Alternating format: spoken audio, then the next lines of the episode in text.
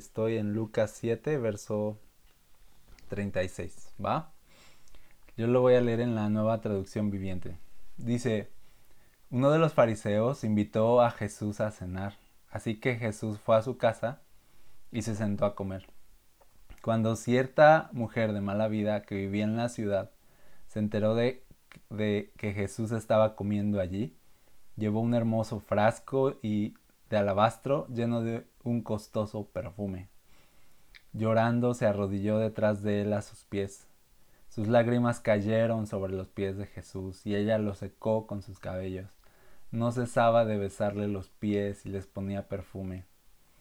Cuando el fariseo que lo había invitado vio esto, dijo para sí, si este hombre fuera profeta, sabría qué tipo de mujer lo está tocando. Es una pecadora. Entonces Jesús respondió a los pensamientos del fariseo. Me gusta eso que Jesús respondió a los pensamientos. Simón le dijo, tengo algo que decirte. Adelante, maestro, respondió Simón. Entonces Jesús le contó la siguiente historia. Un hombre prestó dinero a dos personas, 500 piezas de plata a una y 50 piezas a la otra. Sin, sin embargo, ninguna de las dos pudo devolver el dinero. Así que el hombre perdonó amablemente a ambas y les canceló la deuda. ¿Quién crees que lo amó más? Simón contestó, supongo que la persona a quien le perdonó la deuda más grande. Correcto, dijo Jesús. Luego se volvió a la mujer y le dijo a Simón, Mira a esta mujer que está arrodillada aquí. Cuando entré en tu casa, no me ofreciste agua para lavarme el polvo de los pies pero ella los lavó con sus lágrimas y los secó con sus cabellos. Tú no me saludaste con un beso, pero ella, desde el momento en que entré, no ha dejado de besarme los pies. Tú no tuviste la cortesía de ungir mi cabeza con aceite de oliva, pero ella ha ungido mis pies con un perfume exquisito. Te digo que sus pecados, que son muchos, han sido perdonados. Por eso ella me demostró tanto amor. Pero una persona a quien se le perdona poco, a, quien se le perdona poco, demuestra poco amor. Entonces Jesús le dijo a la mujer, tus pecados son perdonados. Los hombres que estaban sentados a la mesa se decían entre sí, ¿quién es este hombre que anda perdonando pecados? Y Jesús le dijo a la mujer, tu fe te ha salvado, ve en paz. Wow, qué historia. Yo creo que todos hemos escuchado más de una vez esta historia, a lo mejor mensajes al respecto. Y bueno, vamos a abrir nuestro corazón para ver lo que Dios quiere hablarnos hoy en específico con su palabra. De entrada, quiero, quiero mostrarte algunos puntos aquí. Cuando dice, dice que Simón invitó a Jesús a cenar, dice que Jesús aceptó la invitación. Simón es un fariseo. Eh, si tú estuviste en, las conexiones pasadas, hablamos de Jesús y Nicodemo y ahí hablamos de qué es un fariseo. O sea, un fariseo era, eran, llegaron a ser como hasta enemigos de Jesús. Entonces, eh, ver que un fariseo invita a Jesús a cenar y, y, ver que Jesús aceptó la invitación a pesar de que los fariseos eran como estas personas que estaban cazándolo y que estaban eh, buscando oportunidades para acusarlo, oportunidades para hacerlo quedar mal, oportunidades para descalificarlo. Y Jesús fue, de todas formas, o sea, fue a, la cena. Y esto me, me dice algo, nos dice algo ya, que todos tenemos una oportunidad con Jesús. Todos tenemos una oportunidad de ser salvados por Jesús. Todos, todos, todos, todos. No hay nadie tan perdido que Jesús no pueda salvar. No hay alguien tan lejano que Jesús no pueda acercar a él. Y aquí vemos a Jesús dándole una oportunidad a Simón de, estar cerca de él. Y, Jesús nos, recuerda con esto que no hay alguien, no hay, no hay personas eh, imposibles para Él, que Él quiere salvar a todos y que Él se va a tomar el tiempo de sentarse a cenar, ¿no? De ser necesario, para acercarse a las personas perdidas. Y si tú te acuerdas, Jesús decía, dijo en varias ocasiones que las personas más perdidas no eran los pecadores, las prostitutas, eh, los cobradores de impuestos, los ladrones. Jesús les dijo, los más pecadores son ustedes los fariseos. Se los dijo con una parábola. Ya luego platicaremos de eso. Pero Jesús les, les había dicho algunas veces a los fariseos de las personas más perdidas son aquellas que no saben que lo están. ¿No? Los más ciegos son aquellos que no saben que están ciegos. Entonces los más perdidos, las personas más más perdidas son las, las personas que no saben que están perdidas. Y estas personas eran los fariseos, que sí estaban perdidos, muy perdidos, pero no lo sabían. Ellos creían que eran personas justas, ellos creían que estaban dentro del reino de Dios y no sabían que estaban fuera. Y, ese es el peor, el peor ciego, el que no quiere ver. Esa es la persona más perdida. Así que Jesús fue aquí a cenar con un fariseo, una de las personas, de las personas más perdidas en su época. ¿Y, por qué la, y, justo esta historia habla de este contraste, de dos personas perdidas, pero una eh, está llena de orgullo y la otra está humillada delante de Dios. Una persona perdida que reconoce su perdición y su miseria y otra persona perdida que no atina en ver su miseria. Entonces es, es, un, es un contraste súper fuerte esta historia, porque vemos a dos personas necesitadas, a dos personas necesitadas, pero solo una es salvada, solo una es mirada eh, por Jesús y rescatada por Jesús. Esta mujer, perdón.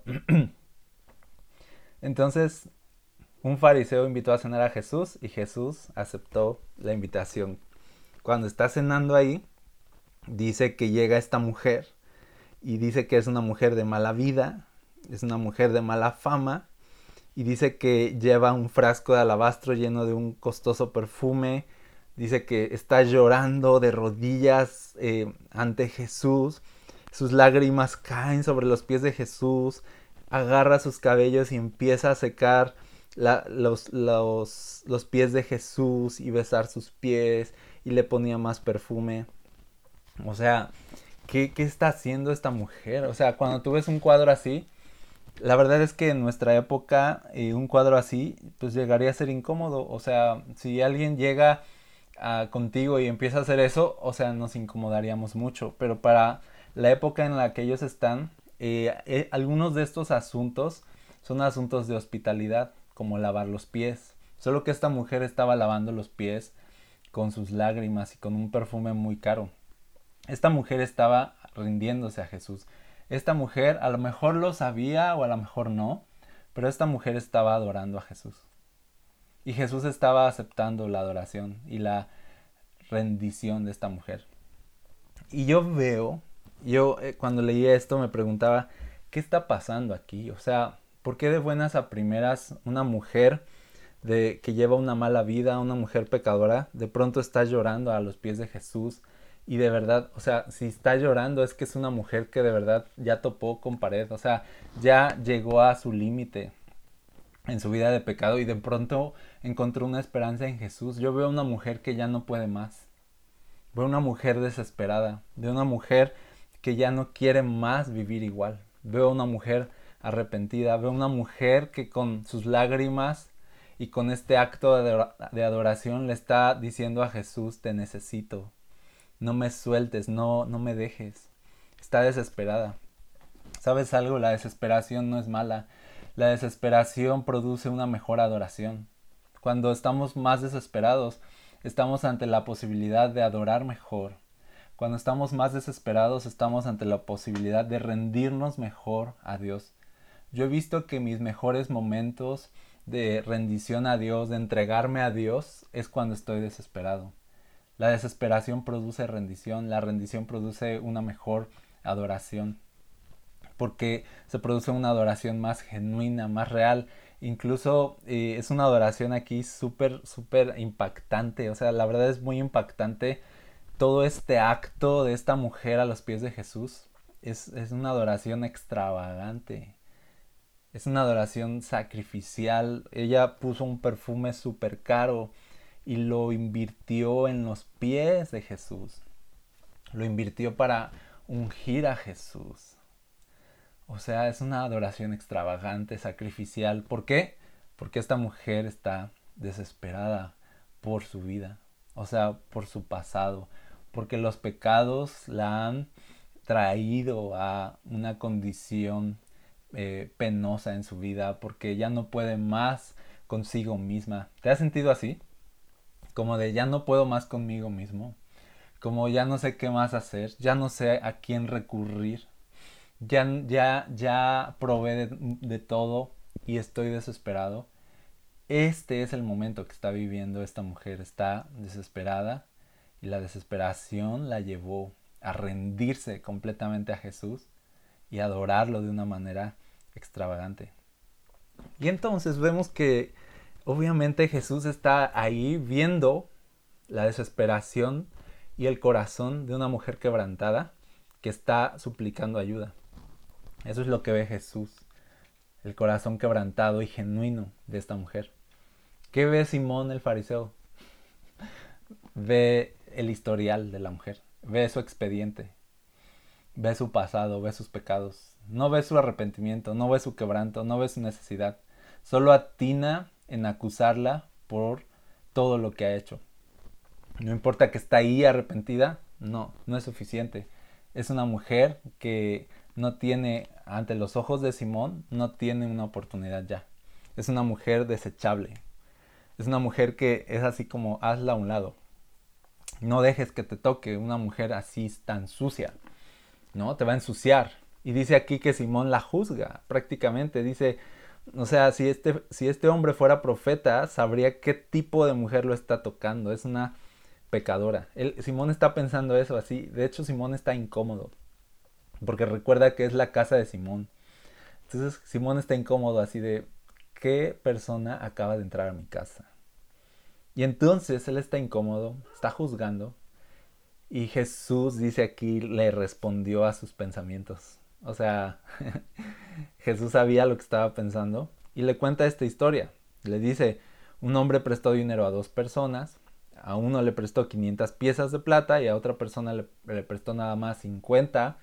A la larga ninguno de los dos le pudo devolver lo que le prestó. Dice, pero entonces el hombre fue bueno y perdonó a ambos. Entonces dice, ¿quién crees que lo amó más? Y Simón le dice, pues supongo en el verso 43 que la persona a quien le perdonó la deuda más grande, o sea, la persona que le debía 500 piezas de plata, fue la que amó más, fue la que, que se sintió más agradecida con este hombre por, por, la deuda que le perdonó. Y le dice Jesús, muy bien, correcto. Y luego se volvió a la mujer y le dijo a Simón, mira esta mujer que está arrodillada aquí. Cuando entré a tu casa no me ofreciste agua para lavarme. Y le empieza a describir ahora todo lo que esta mujer hizo para mostrar su afecto, mostrar su arrepentimiento, mostrar su adoración y mostrar que estaba arrepentida. O sea, Jesús está diciendo, esta mujer ama así porque es una mujer que necesita el perdón más grande. ¿sí? O sea, se sabe tan deudora, se sabe tan pecadora. Entonces ama con esa intensidad de el perdón que se me otorga produce un amor más apasionado por Dios que, que, el de aquel que cree que casi no hizo nada malo y que cree que su historial está limpio. ¿Qué nos está contando Jesús? Nos está diciendo que es mejor un pecador arrepentido que una persona que ha intentado demostrar ser justa con su fuerza.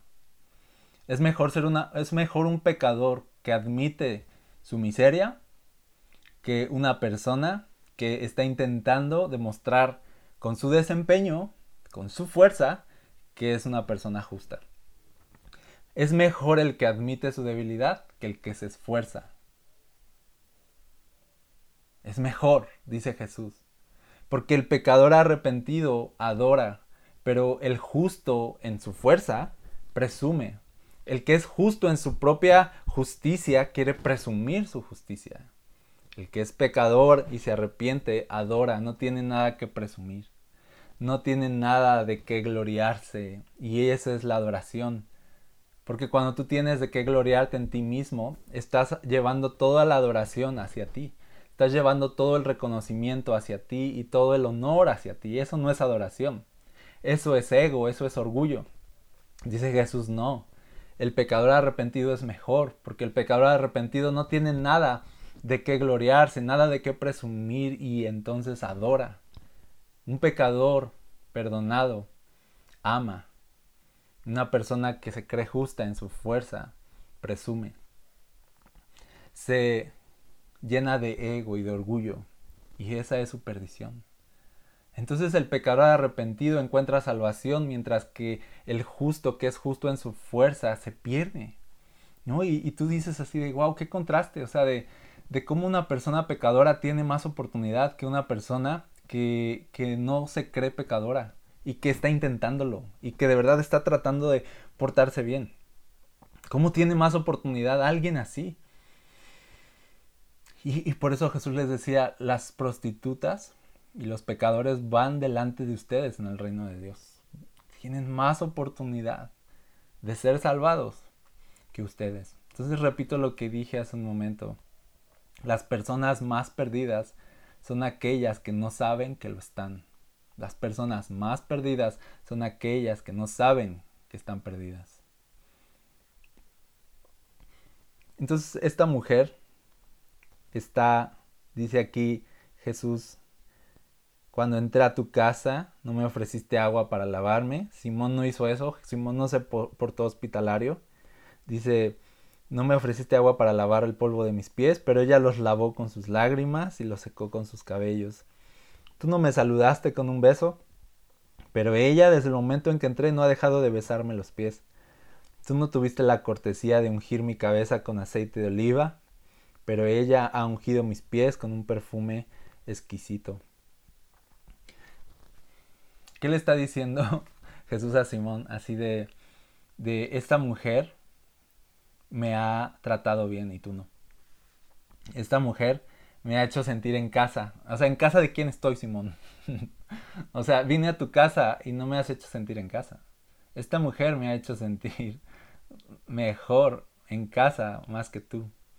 A mí me parece que a menudo Jesús se sentía más cómodo entre pecadores arrepentidos que entre personas que no tenían un historial tan manchado porque las, las personas que no tenían un historial eh, manchado eran personas que se ponían a la altura de Jesús. Eran personas que, que creían que estaban a su altura y entonces no adoraban, no se rendían.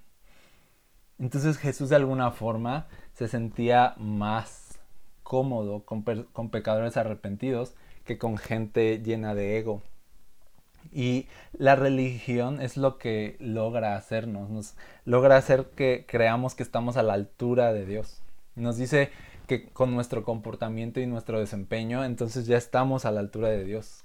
Entonces la religión nos roba la capacidad de adorar verdaderamente, nos roba la, la capacidad y la necesidad que tenemos de rendirnos a Dios porque nos creemos tan íntegros, nos creemos tan limpios que entonces ya no hay rendición y si no hay rendición no hay adoración.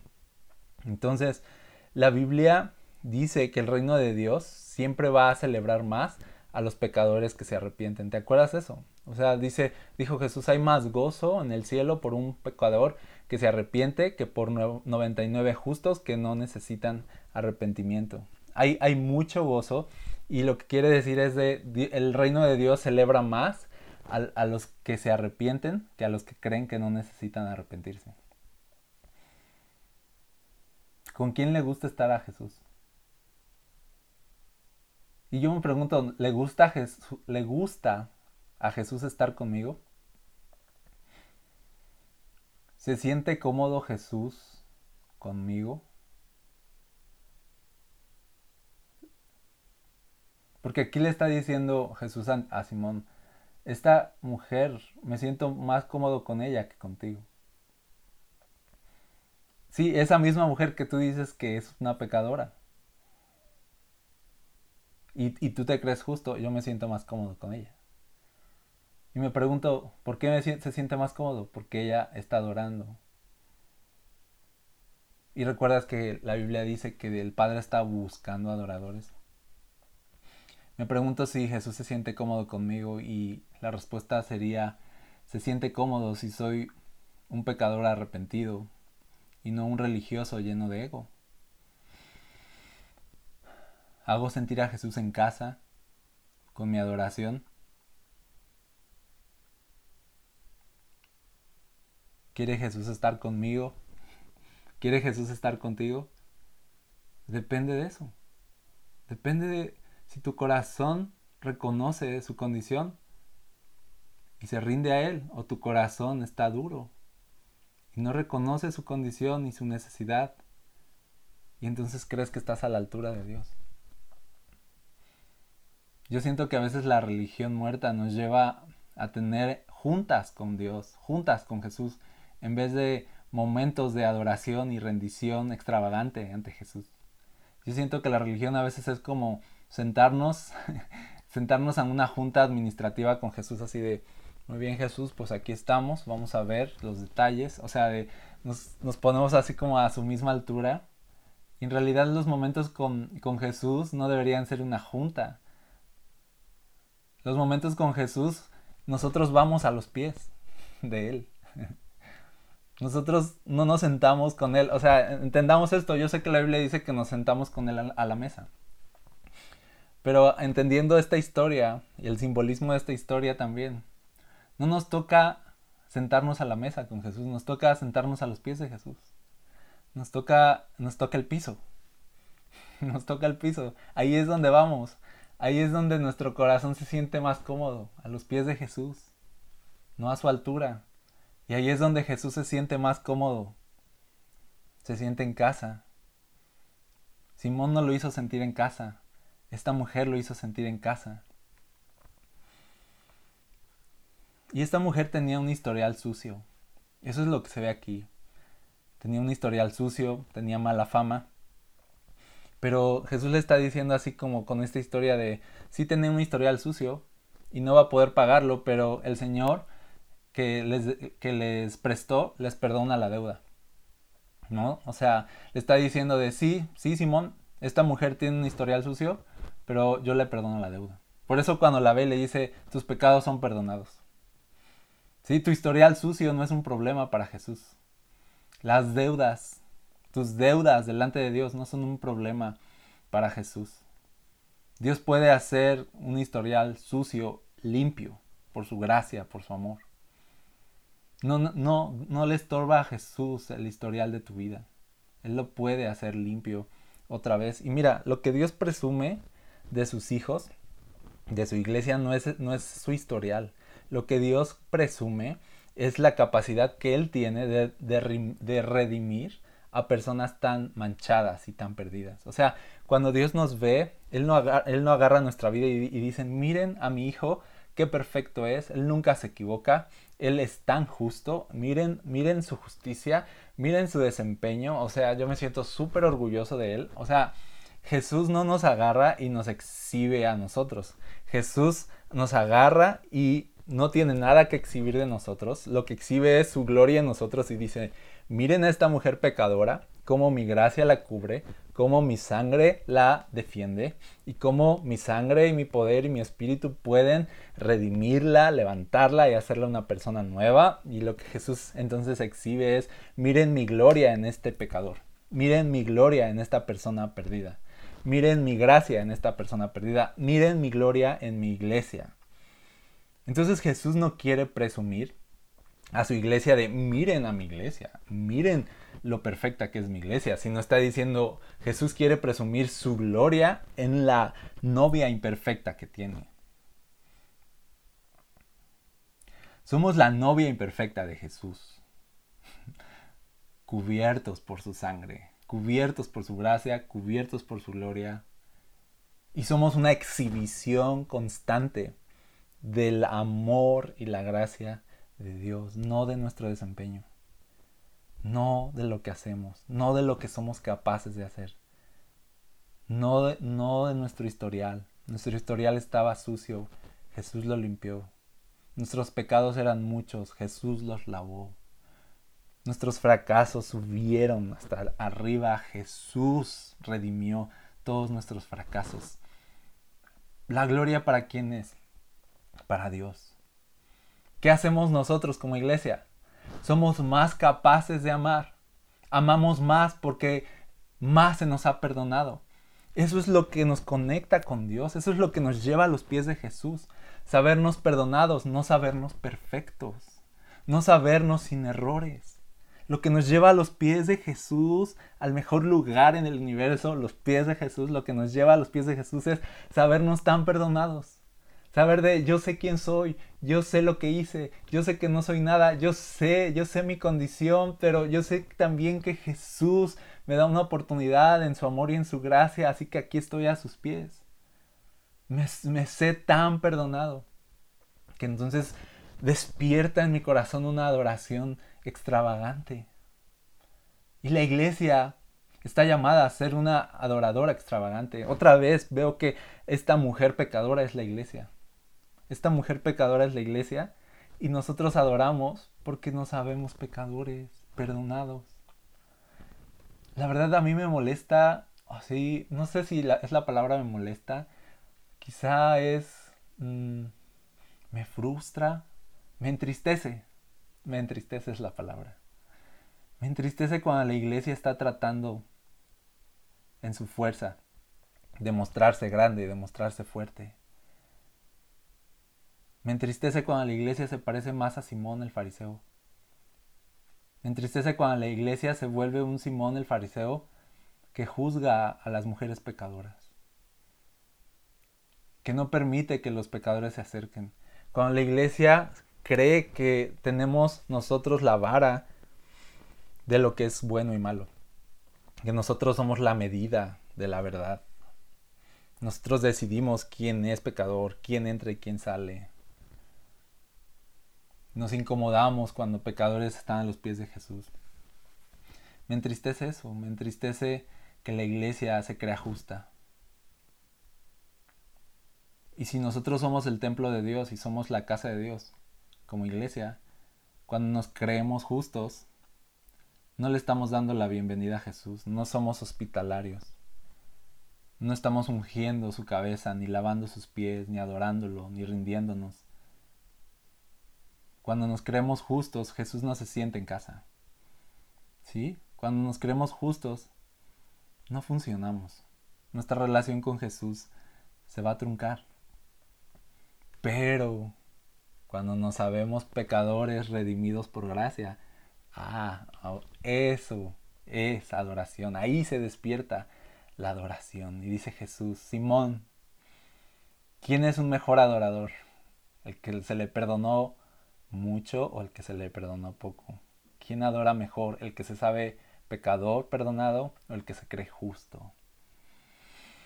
Y dice Jesús, el, el que se sabe perdonado adora mejor. Ahora, esta historia es una historia de hospitalidad. Esta, esta era una costumbre, lavar los pies de, de tus invitados, ofrecerles agua. A veces tenía sirvientes en casa que hacían este trabajo de lavar los pies. Entonces es una historia de hospitalidad. Y dice aquí que Simón, pues mira, se creía tan justo y tan así como yo soy Simón, o sea, no te voy a lavar los pies.